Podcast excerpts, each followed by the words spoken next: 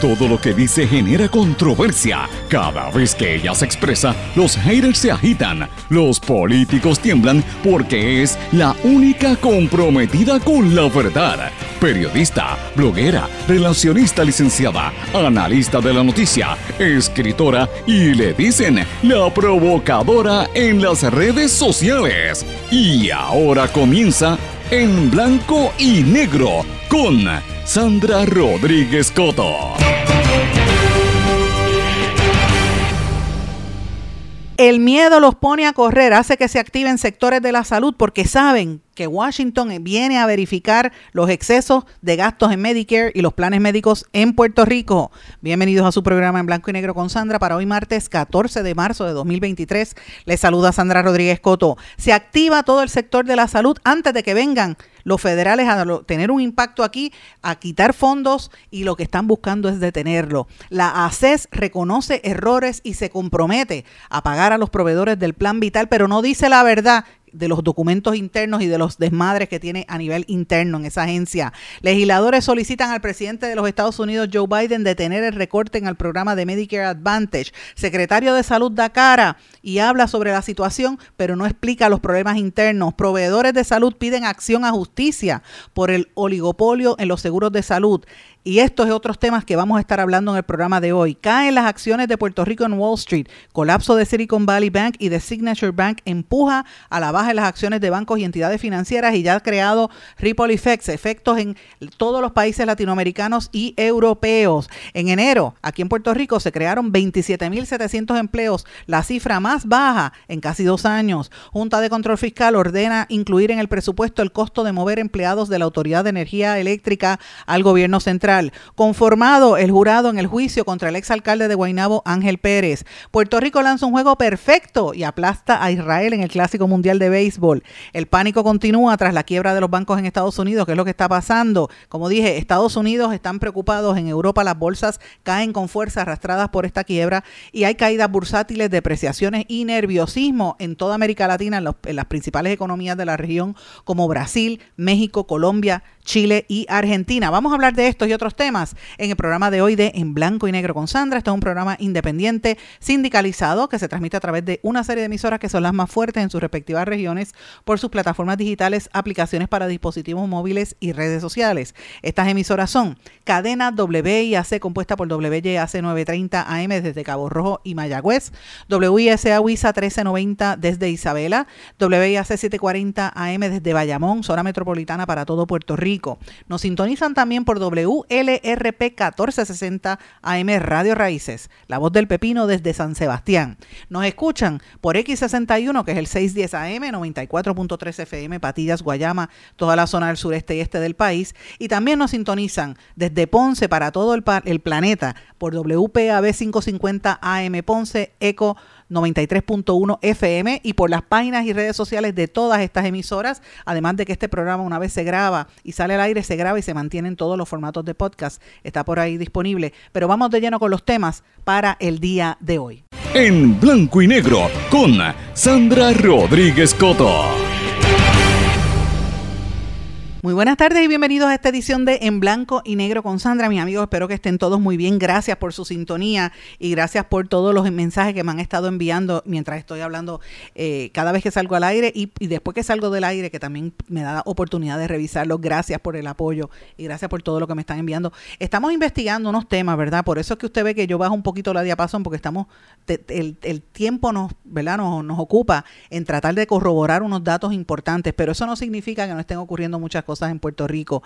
Y ya ustedes escucharon los titulares, hoy venimos con el tema de salud, un tema que nosotros hemos trabajado desde el día uno en este programa y en el último año le dimos bastante duro a todas las irregularidades que estaban cometiéndose en la Administración de Seguros de Salud en ACES, todo lo que se permitía bajo las narices del secretario de Salud, que es el presidente de la Junta de ACES, y el secreteo que tienen, que de hecho no quiere dar cara al presidente, el secretario, el doctor eh, Mellado, que no sé qué es lo que le está pasando, eh, me imagino que es por tema político, sabe que aquí le vamos a hacer las preguntas de rigor, con respeto, pero no quiere dar entrevista. Vamos a tener que hacer un camping allí en el Departamento de Salud a ver si nos recibe, porque sencillamente no quiere contestar lo que es obvio.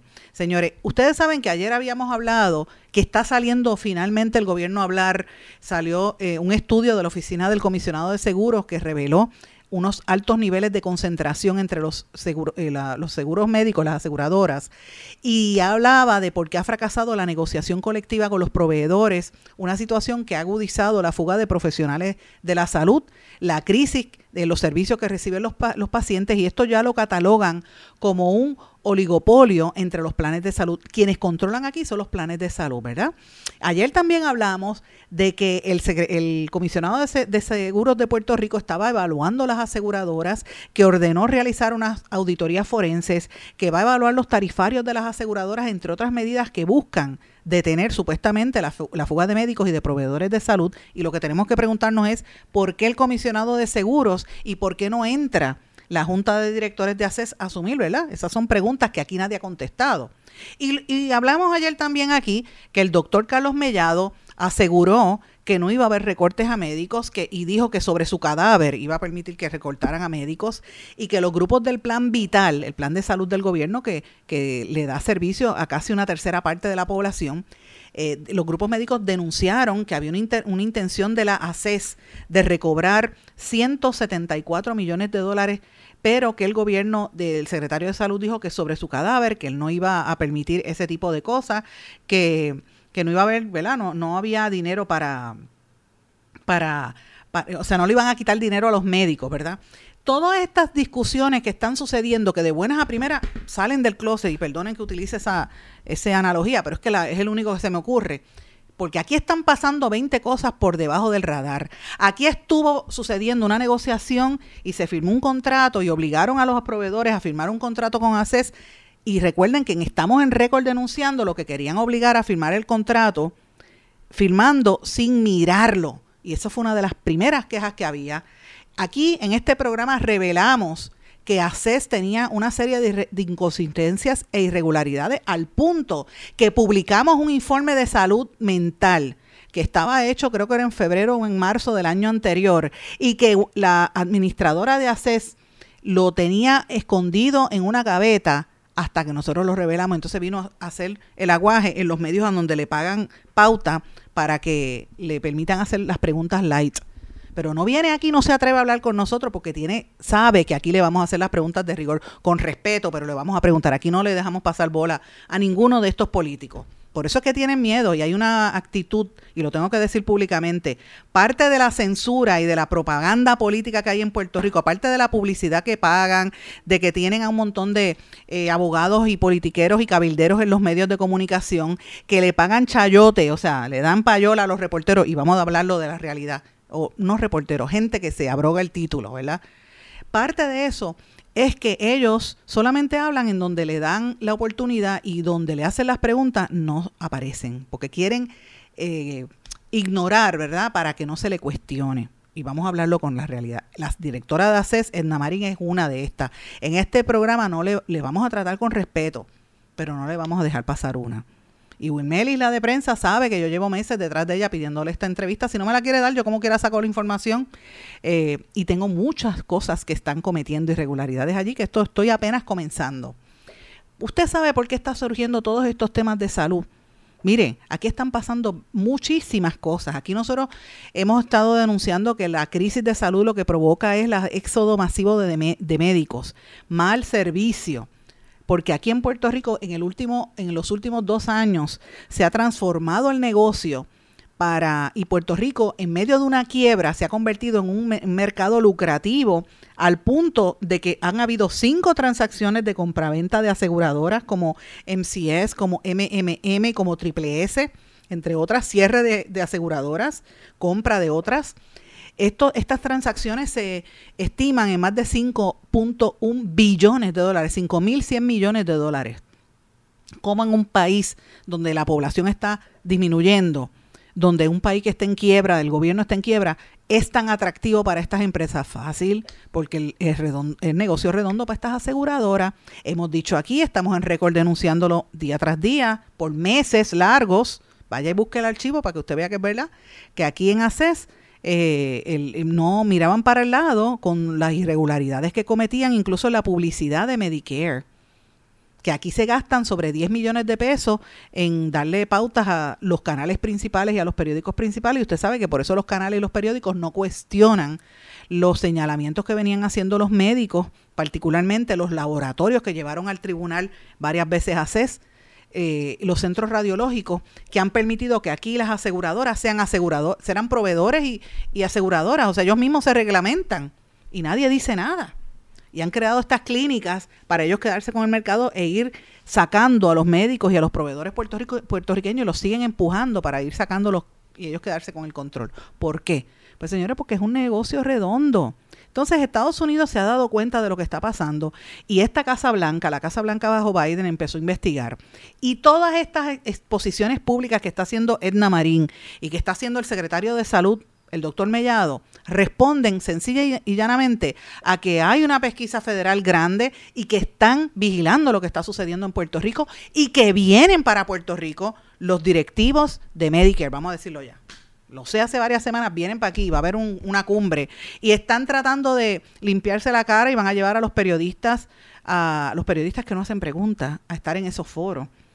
Y lo estoy diciendo porque ya yo sé lo que viene, porque ya yo vi hasta hasta el itinerario. Y todo esto se da en el marco de la amenaza de que quitaran 800 millones de dólares porque se dieron cuenta de que había malos manejos.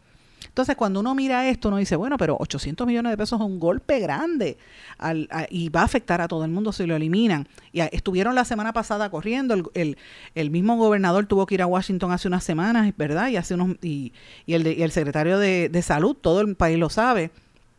Nosotros dijimos aquí el viernes de la semana pasada que lo confirmamos con las autoridades federales, que ese recorte aparentemente no va. Pero a pesar de todo eso, miren las noticias que sale hoy. ¿Por qué este interés eh, ¿verdad? súbito en los temas de salud? El la Administración de Seguro de Salud, ACES, informó, después de varios meses de análisis y conversaciones con las aseguradoras del Plan Vital, que va a iniciar un proceso para lograr la resolución del modelo de ajuste en el factor de riesgo. Bla, bla, bla, bla, bla. ¿Qué es eso? Explícamelo en arroz y habichuela. Mire, que ACES se reunió con las aseguradoras y le dijo, ok, ustedes están cobrando de más, vamos a hacer un acuerdo, dame, devuélveme dos o tres chavitos, porque hay que, el, el ajuste va a ser de 55 millones de dólares que tienes que pagarle para atrás y, y, hablarle y no cobrarle de más a los proveedores, porque los estás asfixiando. Por eso es que los laboratorios fueron al tribunal, por eso es que los radiólogos fueron al tribunal y por eso es que los centros hospitalarios pequeños como los 330 y los IPA están teniendo tanto problema de salud, precisa, económico, precisamente por eso, porque los están desangrando con estos cobros excesivos de las aseguradoras. Pero entonces fíjense cómo lo negocia con las aseguradoras ¿Dónde queda ahí el rol y la participación de los médicos primarios y de los proveedores primarios, como, como mencioné eh, adecuadamente? Mire, no sale. Parte del problema es esto. Eh, hay unas preguntas aquí, ¿verdad? Eh, cómo se están boicoteando sectores. Uno es a los centros IPA, el otro es a los 330, que no los están representando en estas negociaciones. Y esto se está poniendo bien caliente, señores. Lo que está pasando en salud es bien caliente. Yo quiero, eh, ¿verdad? Voy a mencionar lo que está hoy en prensa resumirlo para que usted logre entender por qué es que de, momento sale en Marín y vuelve y, recuerda lo de Molina Healthcare, que le deben, le deben 15 millones al, gobierno. Mire, Molina Healthcare, ustedes recordarán el audio que nosotros compartimos aquí con el ex, el expresidente del Colegio Médico que lo cabildió para ello. Él estaba intentando quedarse con esos fondos. ¿Dónde está la investigación del plan médico que quería hacer el Colegio de Médicos Cirujanos? Pregunto yo. ¿Y qué hace ACES al respecto? Mire, nada, vienen y traen lo de Molina para desviar la atención. ¿Qué va a hacer para cuestionarle a MMM, a Triple S y a todas las demás? El pago directo, porque se están quedando con unos fondos. Recuerden que la esencia de esto es que cada, según los fondos federales, cada paciente de cada dólar el paciente debe recibir 90 centavos, 92 centavos en servicio. El resto es lo que cobran las aseguradoras. Pues aquí no, aquí le pagan entre 60 y 70 por, por paciente. Esa diferencia se la ganan las aseguradoras. Y encima de eso se meten ahora proveedores, o sea que ellos mismos se pagan ellos mismos. Y eso es lo que está pasando aquí. Este es el traslado. Y esto se le añade el problema que hay con la falta de médicos, las irregularidades con los exámenes de reválida, que lo dijimos la semana pasada.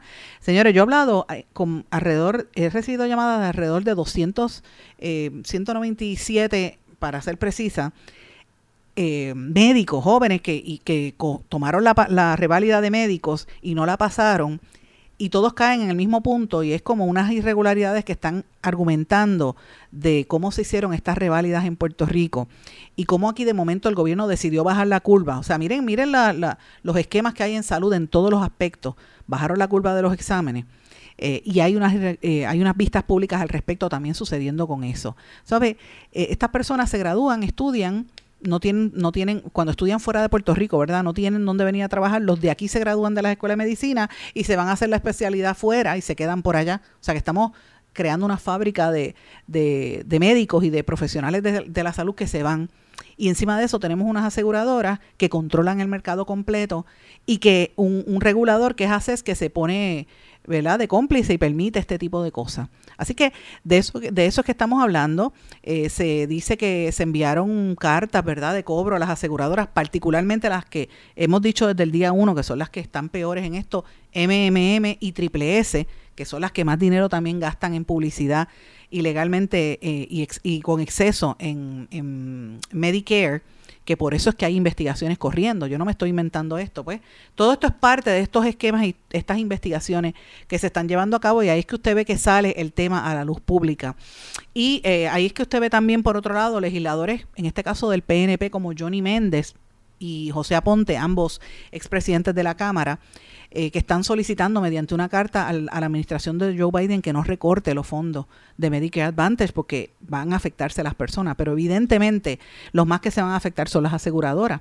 Y el gobierno de los Estados Unidos está mirando lo que está pasando aquí, el pillaje que hay, las irregularidades que hay. Y yo creo que ya es hora de que esto se, se hable con honestidad y que la gente sepa cómo es que se están llevando el dinero estas aseguradoras. Pero usted no se entera de esto, señores, porque las aseguradoras le han comprado el silencio a los periodistas y a los medios.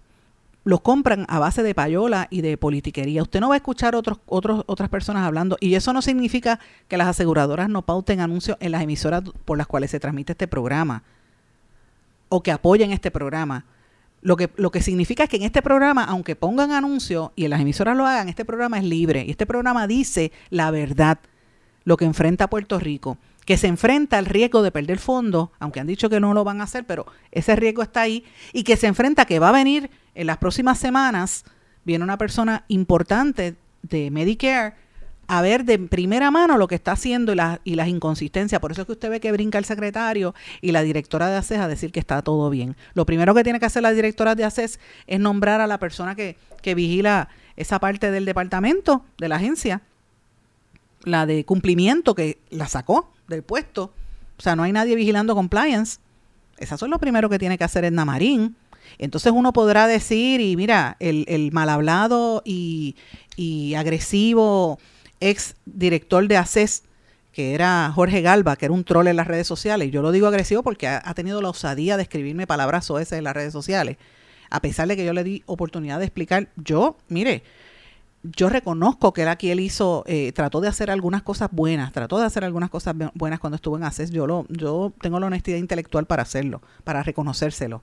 Pero ni siquiera ese, ese, ese espécimen eh, se asemeja a lo que está haciendo esta señora hoy en día y el secreteo que tiene y la falta de fiscalización. Así que esto que se está surgiendo ahora en ACES no se den un vacío. El peligro que tenemos inminente es que a, última hora decidan hacer los, los cortes y ahí quien se va a fastidiar es la gente pobre de nuestro país que necesita un seguro médico para atender las crisis que estamos viviendo de salud eh, y no las aseguradoras que están pendientes a quedarse con el dinero y, quedarse con el mercado. Estas personas que, como en Namarín y otros en, el gobierno, pues tienen miedo de, de, tomar acciones porque cuando pasa el cuatrienio usted sabe que va a buscar trabajo en las aseguradoras. Entonces, si, si se porta mal con ella, no le van a conseguir trabajo. Así que eso es uno de los elementos también que tiene que ver en, en este asunto. A menos que se meta legisladora o alcaldesa, ¿verdad? Que es lo que hacen algunos. Pero la realidad es que ha sido muy, muy lenta eh, no, no, no intervino, no investigó y vino a hacerlo ahora cuando ya es inminente lo que viene de Estados Unidos para acá. Así que esté atento porque esa noticia va a estar ocurriendo las próximas semanas muy fuerte. Pero quiero traer otro tema que también me parece sumamente importante, que hay que destacar que está pasando en Puerto Rico, tiene que ver con, con ¿verdad? las noticias que hay ahora, eh, que están ocurriendo aquí. Eh, por ejemplo, aquí, el, y hay que destacarlo, el, uno de los casos principales de lo que se está hablando es, eh, ¿cómo se llama? Aquí siguen hablando de las inversiones del gobierno y de la, del crecimiento en las construcciones. La gente no está pendiente a las decisiones, aunque esto dañe el ambiente, a pesar de que hay gente protestando como está pasando en Aguadilla y en Rincón, por ejemplo, como está pasando en el Escambrón, que ya montaron un campamento también allí de protesta. Y usted dirá, ay, lo único que hacen es protestar, no quieren progreso. No, no, no es eso.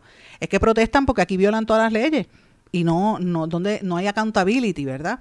Eh, pero eh, rápido sale el gobernador o el, o el secretario de Desarrollo Económico a decir que está todo bien. Mire, cuando las cifras dicen lo contrario. El mes de enero, según eh, las estadísticas que revisa el Departamento del Trabajo y Recursos Humanos, dice que la economía de Puerto Rico sigue creando empleos, pero que está desacelerándose. En enero se crearon eh, 27.700 empleos, un aumento de 3% respecto al mes pasado. O sea, es la cifra más baja en los últimos dos años. Esto es eh, y dicen que esto es el efecto post pandemia, post COVID, ¿verdad? Eh, el número de personas empleadas ascendió a, a 939.500 personas, según los datos de la encuesta de empleo asalariado no agrícola. Esta es la cifra más alta para un mes en enero desde el 2010, pero si uno lo compara con la tasa, pues vemos una caída de casi un 5.7% según las estadísticas. Al sector privado se crearon 22.800 en enero, un aumento de 3.2%. Y en el sector privado sí también ha habido por 22 meses un aumento eh, consistente en el empleo. No lo estamos viendo en el sector, en, en otro sector. Así que me parece interesante, ¿verdad? Esta cómo uno mira esta comparación, ¿verdad? La, el tema eh, de, la, del desarrollo económico, cómo lo plantea la, la prensa, cómo lo anuncian los gobernadores, el gobernador y los políticos, debo decir, y cómo esto compara con las noticias y los temas principales de lo que ocurre aquí. Así que me parece interesante este tema y, es uno de los temas principales. El otro tema principal que está también cobrando vigencia es el, el caso por corrupción que se, que se va a estar viendo en el Tribunal Federal en contra del exalcalde de Guaynabo, Ángel Pérez que eh, uno que conoce a Pérez de tantos años, pues que era mi vecino desde la niñez, uno lo conoce, le da pena cuando uno ve este tipo de cosas, ¿verdad?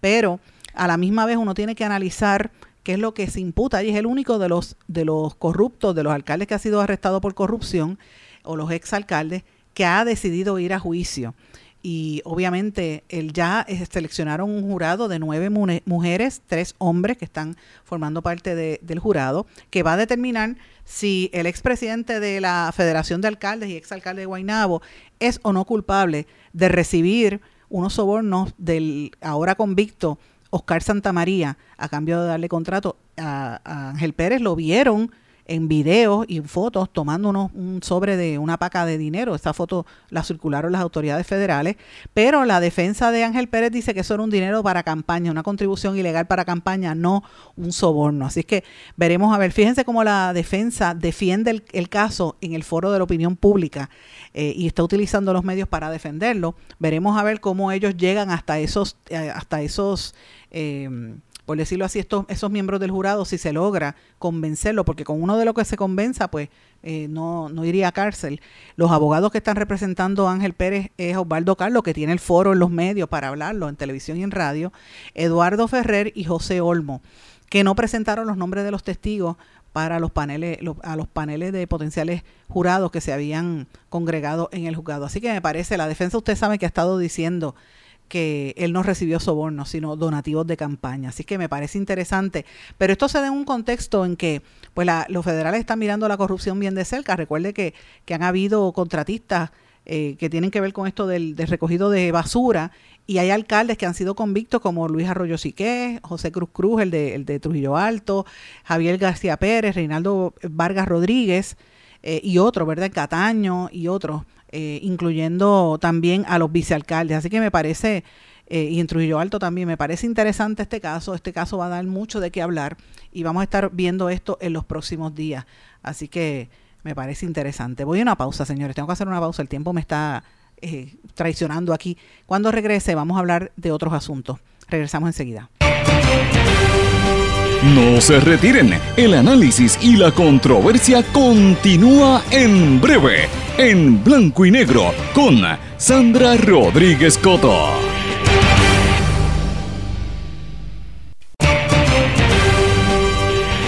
Y ya regresamos con el programa de la verdad, en blanco y negro, con Sandra Rodríguez Coto.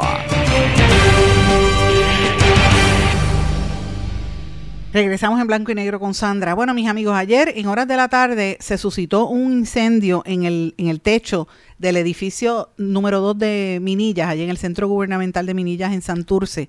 Son unos edificios bien viejos que han tenido problemas que, que de verdad hay algunos incluso que violan la ley de acceso a las personas con impedimentos. De hecho, la oficina del Procurador de Personas con Impedimentos, la nueva oficina enlace de la de la eh, comunidad sorda y sobre todo esta de, personas con impedimentos que, es la defensoría no tienen acceso para rampa, o sea, es bien difícil el acceso. Hay una, unas construcciones, hay, hay, unas partes del edificio que están cayéndose en canto y evidentemente todavía no se sabe qué pasó en efecto eh, a, ciencia cierta, a ciencia cierta que fue lo que provocó este incendio. Lo que sí se sabe es que eh, no sonaron las alarmas, lo cual es bien peligroso para todos los empleados que trabajan en esa zona. Entonces, uno se tiene que poner a pensar el, en la decadencia de Puerto Rico, el, ¿verdad? La, falta de mantenimiento en las cosas, pues hace este, este tipo de, de, colapso. Cuando uno mira lo que está pasando en el puente atirantado de, de Naranjito, que uno dice, espérate, tantos millones de pesos en hacer un puente que no estaba terminado, que tenía problemas. Ahora sale las piedras construction a decir que era buen cemento, pero mira, eso se puede caer en cualquier momento, porque la realidad es que está mal hecho, por eso tuvieron que cerrarlo. Cuando uno mira eso, y cuando uno mira este incendio, ¿verdad? Este, lo que esto provocó, cuando uno mira las carreteras, uno dice, bueno, pero aquí hacen, gastan, hacen un espectáculo para anunciar que, que hicieron un coliseo, que hicieron un estadio, que hicieron un centro de vacacional eh, los alcaldes hacen eso muchísimo y gastan toda este, esta millonada y después esas estructuras las dejan ahí, no les dan mantenimiento. Y si tú no le das mantenimiento, mira, la cosa colapsa. Uno de los éxitos, yo siempre cojo de ejemplo a Disney. Uno dice, bueno, Disney es el centro de la, fantasía. Pero Disney tiene el doble de empleados que viven prácticamente y trabajan por debajo del, del, parque, de los parques, que es donde tienen la, infraestructura para mover a la gente.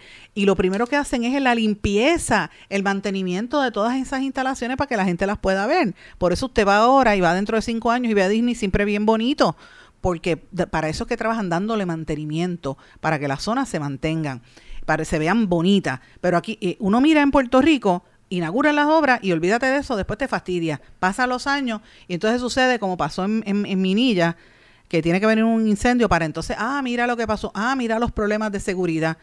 Pues el problema esto es serio, señores no estamos dándole mantenimiento. Y en medio, de esta, esta, quiebra, menos. Ya lo vivimos con las escuelas en nuestro país. Mire todas esas escuelas que, que colapsaron, eh, las dichosas columnas cortas, las escuelas que se supone que fueran los refugios, que colapsaron durante los terremotos. Así que imagínese lo mal que... Yo no sé qué pasa aquí, el secretario de, Transportación e Infraestructura, ¿dónde está haciendo esta, estas revisiones a las instalaciones eh, del país? Pues deja mucho que desear de esta realidad. Y esto yo lo añado, ¿verdad?, a la situación económica que estamos viviendo. Lo dije en los titulares, que la caída de las acciones en, Wall Street y la, quiebra de los bancos, que eh, ya dijo el gobierno de Estados Unidos que no le iba a hacer un bailout como pasó en el 2008, pero esta caída bancaria ha sido eh, sumamente controversial, ¿verdad? Y, y, esto ha provocado, ha tenido un ripple effect grandísimo en todo el planeta a raíz de, ¿verdad? De la, de la retirada de los inversionistas de múltiples acciones bancarias y financieras como resultado del Silicon Valley y Signature Bank. Eh, todos los problemas antes en las instituciones, las dos quedaron insolventes en los Estados Unidos. Eh, los, hubo una corrida de depósito. Cuando la gente empieza a ver que tienen problemas, salen y salen corriendo y esto provoca unas pérdidas que las asocian también porque esto tiene que verse en el contexto de que la Reserva Federal está aumentando las tasas de interés y eh, negocios como los de las criptomonedas han sido muy, muy volátiles. Entonces, todo esto provoca que no haya una estabilidad financiera. Eso ha tenido un efecto, ¿verdad? eh, a nivel global, lo dije en los titulares en Europa, en las bolsas de América Latina, pero aquí en Puerto Rico puede hacer crisis, aunque salga la comisionada de instituciones financieras y los banqueros a decir que está todo bien. Ayer esto coincidió con un colapso de, la, de los sistemas de ATH, o sea que la gente estaba bien preocupada, eh, pero obviamente las principales voces del sector financiero en Puerto Rico dice que, que no hay no hay unos problemas locales, ¿verdad? Comparado a esto, las acciones, sin embargo, cuando uno mira las acciones de las bancas y de las instituciones que, emiten acciones en la bolsa de valores aquí en Puerto Rico, todas tuvieron bajas, entre un 3 y un 10%. Y cuando uno mira las cifras en, en, Wall Street, Popular Inc., la acción bajó 10%, eh, OFG Bancorp bajó 3.37% y, y First Bank también tuvo una baja de casi un 3.4%, Evertech casi 4.66% en baja. Todo esto tiene que ver con esta situación, ¿verdad? La gente tiene miedo y rápido va y retira. Aunque la comisionada de instituciones financieras dice que el sistema aquí está sólido, eso no significa que no haya temor a lo que está ocurriendo a nivel global y eso tiene un impacto, ¿verdad?, en el valor del dinero y en, en, la crisis en que estamos viviendo, va a tener un impacto. Entonces, cuando uno lo compara a nivel regional, lo que está pasando a nivel regional, pues es, es este, es opresivo, porque uno mira, eh, por ejemplo, eh, ahora sale el pánico este que se ha creado en Estados Unidos, eh, los dicen que los, depósitos están seguros, pero miren cómo están las bolsas en, europeas cayeron una fuerza con fuerza dramática por esta quiebra. Lo mismo, estas caídas bursátiles ha logrado una depreciación, mucho nerviosismo. Este impacto se está sintiendo en América Latina. Eh, las cinco principales economías de la región, o sea, Brasil, México, Colombia, Chile y Argentina, han tenido una respuesta desigual, pero han tenido baja precisamente por lo que pasa en Estados Unidos. Entonces la pregunta que nos tenemos que hacer es dónde queda Puerto Rico ubicado en todo esto, cómo compara, ¿verdad? Si, la economía de Puerto Rico es más pequeña comparada a algunos países como Brasil, por ejemplo, que es un monstruo enorme, de grande, pues este, ¿cómo compara? Eh, tenemos que me parece a mí que debemos analizarlo, que esto lo que hace es provocar que la gente, que esté todo más, más caro, ¿verdad? Y más, más eh, abona al, al ambiente que hay. Eh, tan negativo, ¿verdad? Es una, es una pena. Señores, hoy hay una noticia también que llamo, quiero llamar la atención. Vecinos del vertedero de Arecibo dicen ya no podemos con esta peste. Están pidiendo que lo cierren y que hay una serie de enfermedades que se provocan por la, que se asocian con ese relleno sanitario que está en cumplimiento. es un tema, me parece muy importante. Y el otro tema, aparte de lo de la salud, es el, eh, aparte de lo de, de la, del. De esto de Arecibo y de lo de Wall Street, el otro tema es la situación del COVID. Todavía están habiendo casos de COVID, aunque no los estén reportando están habiendo casos de COVID, eh, la situación, la gente está bien, bien preocupada al respecto. Pero bueno, hay varios asuntos también que quería mencionar. Tengo poco tiempo en este segmento y no quiero dejar pasar esto.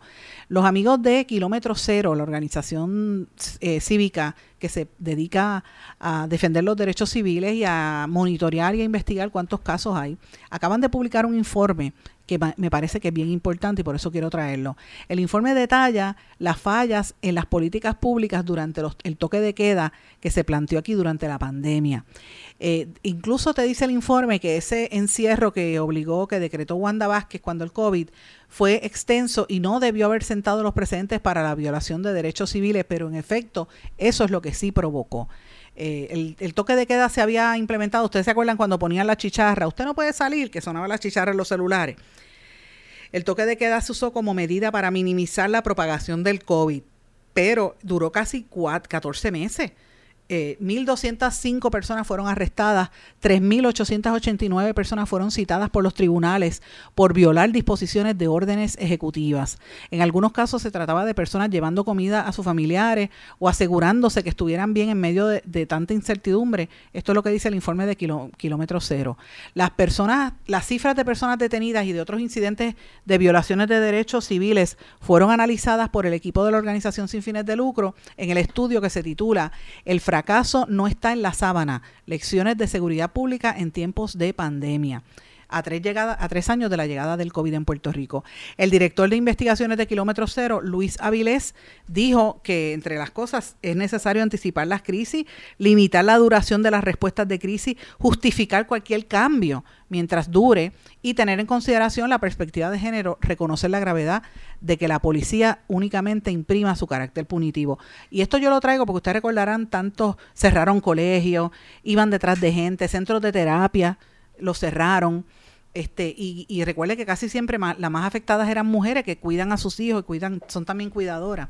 Durante la vigencia de la primera orden ejecutiva que emitió Wanda Vázquez, se arrestaron 489 personas, un promedio de 31 por día por violar el toque de queda. En la segunda orden ejecutiva se arrestaron 148 para 11 arrestos diarios. A partir de entonces, por el resto de la duración del toque de queda, el promedio nunca fue mayor a 5 personas, pero como quiera había había arresto, el carácter, lo que, lo que prevaleció fue el carácter punitivo no fue una cuestión de la policía, sino también la misma el salud, o sea, todo el mundo, el que estaba en contra, bueno, ya usted sabe, si te quitaban la mascarilla, todavía al día de hoy ha habido situaciones por esta. Y las intervenciones de la policía pues eran un poco exageradas.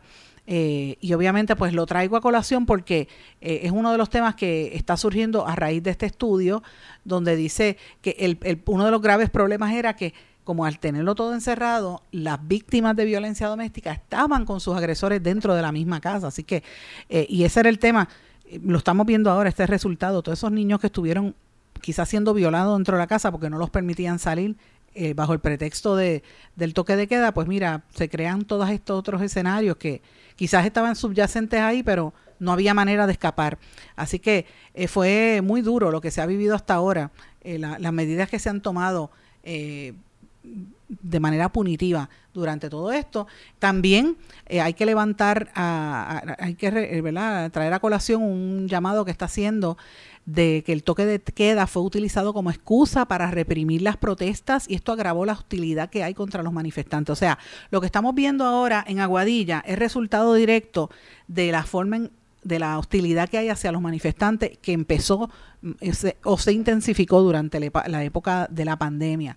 Y me parece importante, el informe de, Kilómetro Cero recoge casos como el de Giovanni Roberto, coordinador de comedores sociales, que protestó el primero de mayo en la Milla de Oro por, por acceso a comida, y el de Ricardo Santos, que protestó en julio del 2020 al exigir controles en el aeropuerto para evitar la llegada de personas contagiadas con COVID-19. A ellos son los que los metieron, los arrestaron, los persiguieron y eso es parte del problema. Señores, el informe usted lo puede encontrar en kilómetrocero.org. Voy a una pausa. Regresamos enseguida.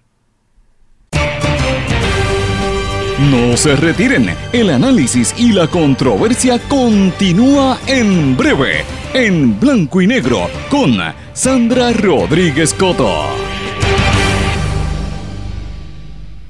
En mi pueblo se chinchorrea bien duro. Aquí me cubre mi plan médico y en tu pueblo también. En mi pueblo es donde tenemos las mejores vistas. Aquí cubre mi plan médico y en el tuyo también. En mi pueblo se goza de verdad. Aquí me cubre mi plan y en tu pueblo también. Plan de salud Menonita. En todo Puerto Rico. El plan médico que te cubre con una extensa red de médicos, especialistas y laboratorios. Además, te cubre en el hospital de tu preferencia en cualquier lugar de Puerto Rico. Plan de salud Menonita. Pero tú sabes cómo es esto que te da la gravelaza.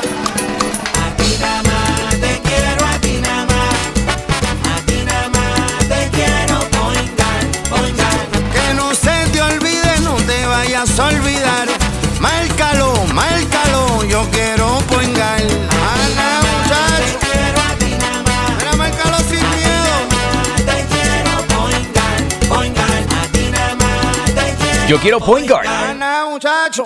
El dolor de cabeza con sus obligaciones de contabilidad con los servicios que presta Villalba y Villalba Company. Directo, personal y con sensibilidad humana. Lo que se busca es un verdadero asesor de contabilidad para todo tipo de servicio de contabilidad, pago de IBU, pago de nómina, informes trimestrales y anuales y otros. Ofrecen servicio directo personalizado. Villalba y Villalba Company. Para orientaciones, su teléfono el 939-336-5774.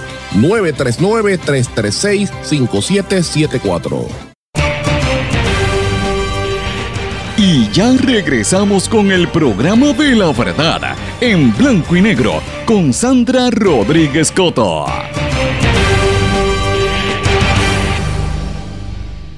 Y regresamos en blanco y negro con Sandra. Bueno, quiero esta parte final hacer una reflexión eh, y quiero que ustedes que me están escuchando me escriban Escríbame a las redes sociales, porque voy a estar pendiente, o escríbame al correo electrónico en blanco y negro con Sandra arroba gmail.com. Voy a hablar de Nayib Bukele, el presidente del Salvador. Ustedes saben que el domingo el presidente de la Cámara de Representantes en Puerto Rico, Rafael Tatito Hernández, me envió por WhatsApp unas fotos que él se tomó con Nayib Bukele y al poco rato me envía, me mandó un montón de fotos y al poco rato me envía como un escrito tipo comunicado de prensa anunciando que, que el presidente de la Cámara estaba junto a otros presidentes camerales y, legislativos de América, de América Latina, Centroamérica, etcétera, eh, reunidos en El Salvador y que Bukele se reunió con ellos, es que él aprovechó y se tomó la foto. Yo rápidamente escribí primero una nota en las redes, después escribí un artículo y al poco rato la prensa empezó a, cubrir la noticia porque evidentemente me parece que lo envió el oficial de prensa de, de Tatito Hernández. Eh, y, yo me quedé pensando, dije, bueno, ¿qué es lo que tiene este señor Nayib Bukele que, que, está acaparando la atención en el mundo? ¿Verdad? Un presidente relativamente joven, millennial, que su objetivo era crear una ciudad de los criptomonedas, una, una ciudad de los bitcoins, que no lo logró, ¿verdad? Era un poco lo que prometía aquí Rosellito, Ri- Ricky Rosselló, como le llaman, eh, pero que tuvo que detenerlo porque evidentemente eh, habían demasiados escándalos relacionados a los pedófilos que tenían que ver con este tema de, las de los criptomonedas. Y me gusta precisar, yo no estoy diciendo que todos los que están en el mercado de criptomonedas son pedófilos. No, no es eso, no me vaya a malinterpretar. Estoy diciendo de los que el gobierno estaba trayendo aquí a Puerto Rico, esta servidora en este programa reveló que muchos de los socios, incluyendo los de Brock Pierce, están presos hoy en día por ser pedófilos.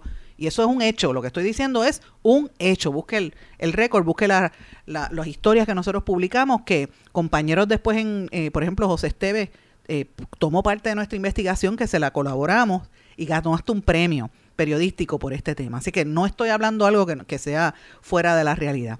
Aquí, eh, mientras se le daba mano libre a, estos empresarios, se prometió y se sigue trayendo a estos empresarios de la ley 60 con el, el objetivo de crear empleos y generar ingresos.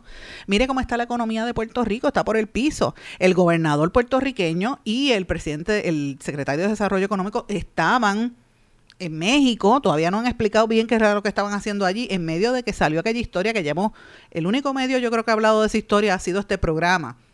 Eh, ahora después cuando salga en televisión ustedes van a decir, ay, lo dijo fulano, no, aquí lo hemos estado diciendo desde el día uno, de las irregularidades que hay y lo que se imputa, ¿verdad?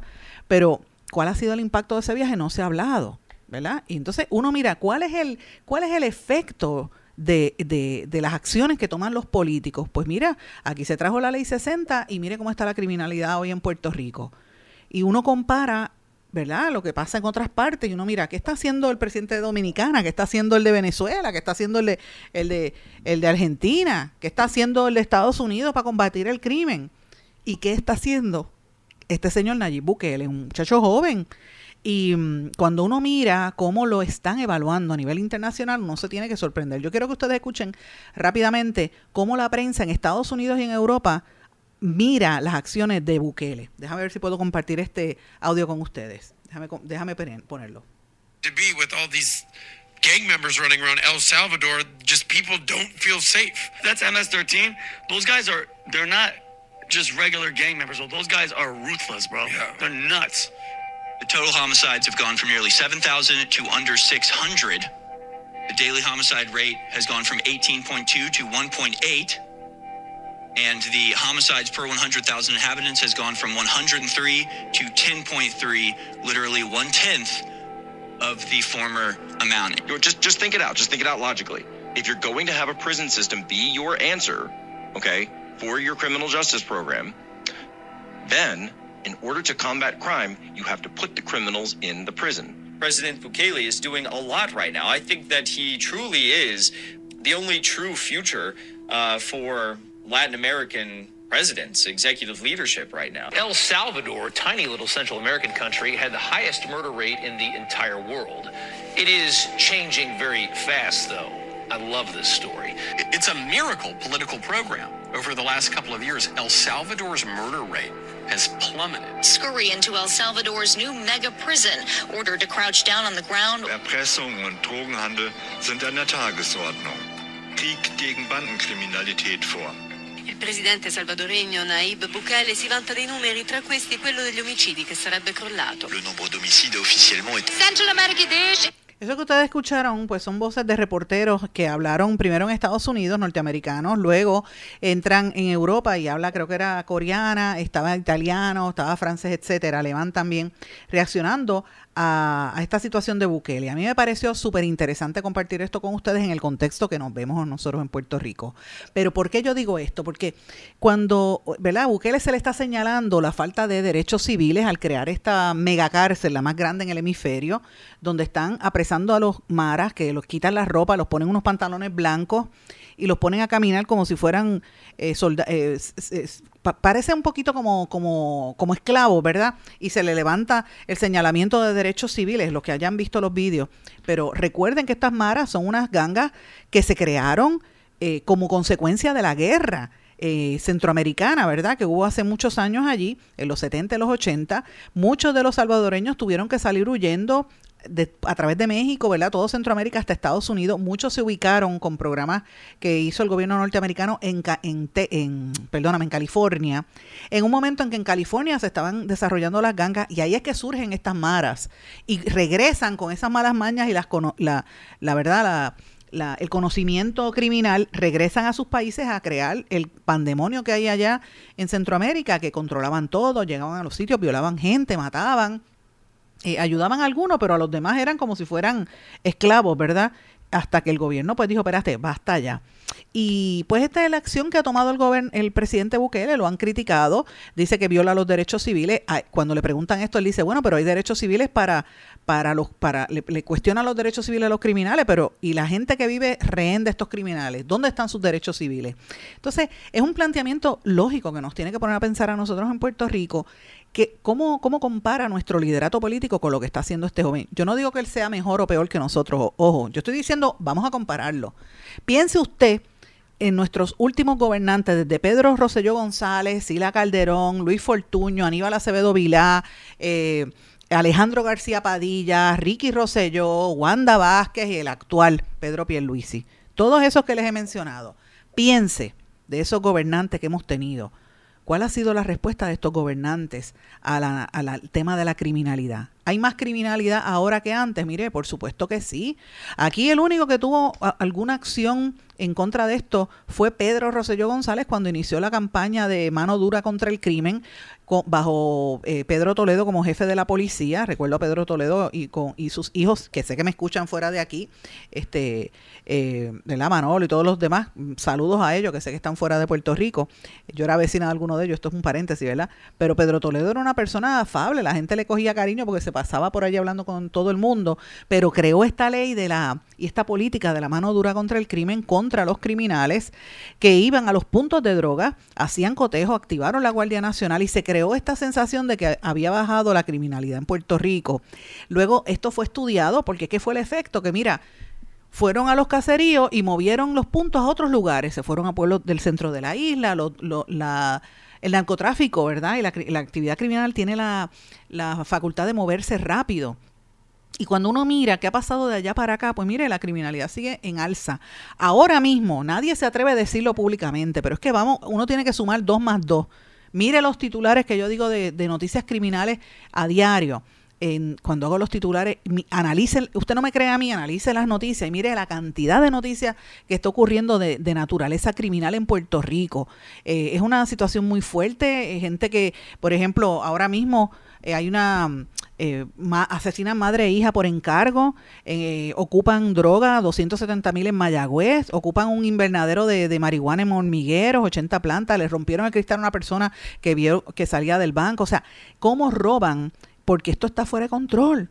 Y lo mismo está pasando ahora mismo en Venezuela, está pasando en República Dominicana. O sea, hay un alza en la criminalidad y en el narcotráfico. La respuesta de Puerto Rico es la adecuada. Cuando aquí se supone que estemos bajo bajo suelo norteamericano, con la DEA, el FBI, todas las autoridades federales, eh, ¿hay más o hay menos seguridad? La pregunta. Así que cuando uno mira lo que hace este presidente latinoamericano, uno se tiene que poner a pensar, bueno, ¿será esa la solución? Yo no, yo no sé si es la, la mejor o la peor, pero yo quiero que ustedes escuchen cómo se expresa este presidente y cuál es su actitud. Déjame ver si puedo compartir este audio con ustedes. Déjame ver. Por El Salvador. Si hasta hace poco no sabían a dónde quedaba en el mapa. Vuelvo, vuelvo y le pongo porque no me quedó bien el audio. Déjame compartirlo. En estos tres años. And it just ¿De dónde le, na- and it just Ya ver would aquí. seem to be with all ¿De dónde le nació ese amor repentino por El Salvador? Si hasta hace poco no sabían a dónde quedaba en el mapa. De repente, en estos tres años han surgido todas las preocupaciones. ¿Y antes dónde estaban? ¿Dónde estaban cuando estos partidos de la esquina reclutaban niños y los obligaban a matar? Ahí están. Arena, el FMLN. Reclutaban niños para mandarlos a matar. Nosotros les damos computadoras y laptops. Ellos los reclutaban para mandarlos a matar. ¿A dónde estaban? El Salvador es un país libre, soberano e independiente. Tomamos nuestras propias decisiones. Libre, soberano, independiente, dice, dice Bukele. Toman sus propias decisiones, o sea, no se dejan imponer de nadie y la gente le aplaude. Pero él sigue hablando, escuchen esto. Eso lo tiene que tener claro el mundo entero. Queremos tener buenas relaciones con otros países. Queremos ser aliados, amigos, socios. Pero de verdad, amigos, aliados, socios. Pero no colonia, ni patio trasero, ni patio delantero, como le quieren decir ahora. Nuestras puertas están abiertas de par en par. Pero no permitiremos que nos vengan a decir qué hacer. ¿De dónde le Oiga, no permitiremos que nos vengan a decir qué hacer. Esa es la actitud de Bukele, ¿verdad? Evidentemente es un país libre, soberano, como él mismo dice, independiente, no colonia. Nosotros somos una colonia, es la realidad. Pero con el dinero que tiene Puerto Rico, con la participación de autoridades federales aquí, mire cómo está la situación del crimen. ¿Usted cree que hace falta un liderato más activo? Yo no estoy diciendo que sea Bukele, pero ¿tú- ¿usted se siente satisfecho con el liderato político que hemos tenido hasta ahora y el que tenemos ahora mismo en la crisis en que estamos viviendo? Yo le pregunto a usted, déjeme saber cuál es su opinión. Si usted entiende que, el liderato político puertorriqueño no está a la altura de los tiempos en que estamos viviendo, déjeme saber cómo usted opina de, de, este, de esta situación. ¿Hace falta un Bukele en Puerto Rico? Es la pregunta que yo me planteo. Escríbame a través de las redes sociales en blanco y negro con Sandra también o en el correo electrónico en blanco y negro con Sandra arroba gmail.com. Me escribe también en Facebook, Twitter, Instagram y mañana voy a contestarle y compartir con ustedes cuáles fueron sus respuestas a esta petición. Con esto, mis amigos, me despido, no sin antes desearles a todos que pasen muy buenas tardes y que analicen un poco. Yo no estoy diciendo que Bukele sea mejor o peor, es una alternativa distinta y uno lo compara con lo que está sucediendo en Puerto Rico y lo que quiero es escuchar de ustedes cuál es su opinión. Será hasta mañana. ¿Se quedó con ganas de más? Busque a Sandra Rodríguez Coto en las redes sociales o acceda a en blanco y negro.blogspot.com porque a la hora de decir la verdad solo hay una persona en la cual se puede confiar. Sandra Rodríguez Coto en blanco y negro.